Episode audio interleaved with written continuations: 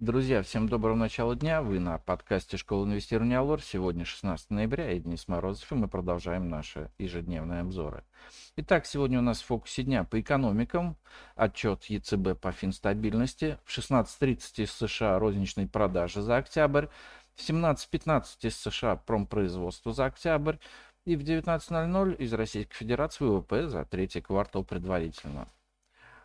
А по компаниям сегодня Лензолд пройдет в ОСА голосование по дивидендам за 9 месяцев текущего года. Также пройдет в ОСА у Распадской.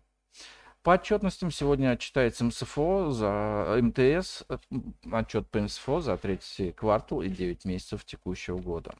По нефти и газу 18.30 смотрим за запасами нефти из США. Ну а из другого проходит второй день саммита G20. Ну а сегодня у нас в выпуске вечернее падение рынка акций может быть выкуплено.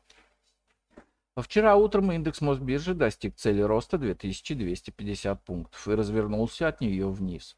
С учетом упавшей нефти, перекупленности многих бумаг и отсутствия драйверов роста, такая динамика была вполне логичной. По итогам основных торгов индекс Мосбиржи потерял чуть менее процента. Распродажи резко ускорились на вечерней сессии. В моменте падения индекс Мосбиржи достигало 5,5%. Однако к полуночи значительная часть просадки была выкуплена. Индикатор закрылся с потерями в 2,7%. Локальный обвал был вызван сообщениями СМИ о падении ракет на территории Польши. Сейчас базовой версией является то, что ракеты были украинские. Таким образом, данный геополитический риск сегодня уже не должен давлеть над рынком. Об этом, в частности, говорит и стабильность рубля сегодня утром. Немного улучшается ситуация на рынке нефти. Вчера котировки черного золота проваливались под промежуточную поддержку 92 доллара, но закрепиться там не смогли. Сегодня с утра нефть стоит 93,3 доллара, что на полпроцента меньше, чем на закрытии рынка вчера. Однако в последние дни нефть часто начинает расти с открытием европейских площадок. Так что сегодня с утра сложились все предпосылки для того, чтобы как минимум полностью выкупить вчерашнюю вечернюю просадку.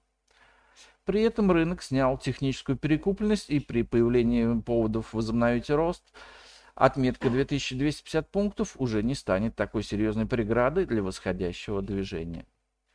А последние дни хуже рынка торгуется Роснефть, которую мы считаем одной из самых фундаментально сильных бумаг российского рынка – Пора бы ей двинуться в сторону сопротивления 380 рублей.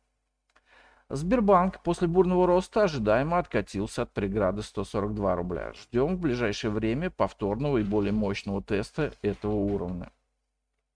Намного лучше рынка вчера торговались акции угольщиков Мечел и Распадской.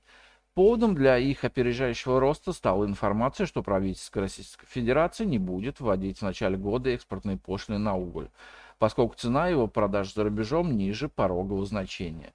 Считаем, что новость будет иметь очень краткосрочное влияние на бумаги и во многом уже отыграна.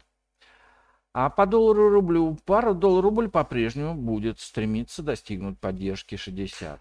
В ближайшие дни поддержка рубля будет усиливаться с разгаром налогового периода последние дни, ближе к окончанию торгов, значительно повышает спрос на валюту, нивелируя практически все дневные завоевания рубля. Ну а на сегодня это все. Спасибо, что слушали нас. Всем хорошего дня, хороших инвестиций и до встречи на нашем подкасте завтра. Пока.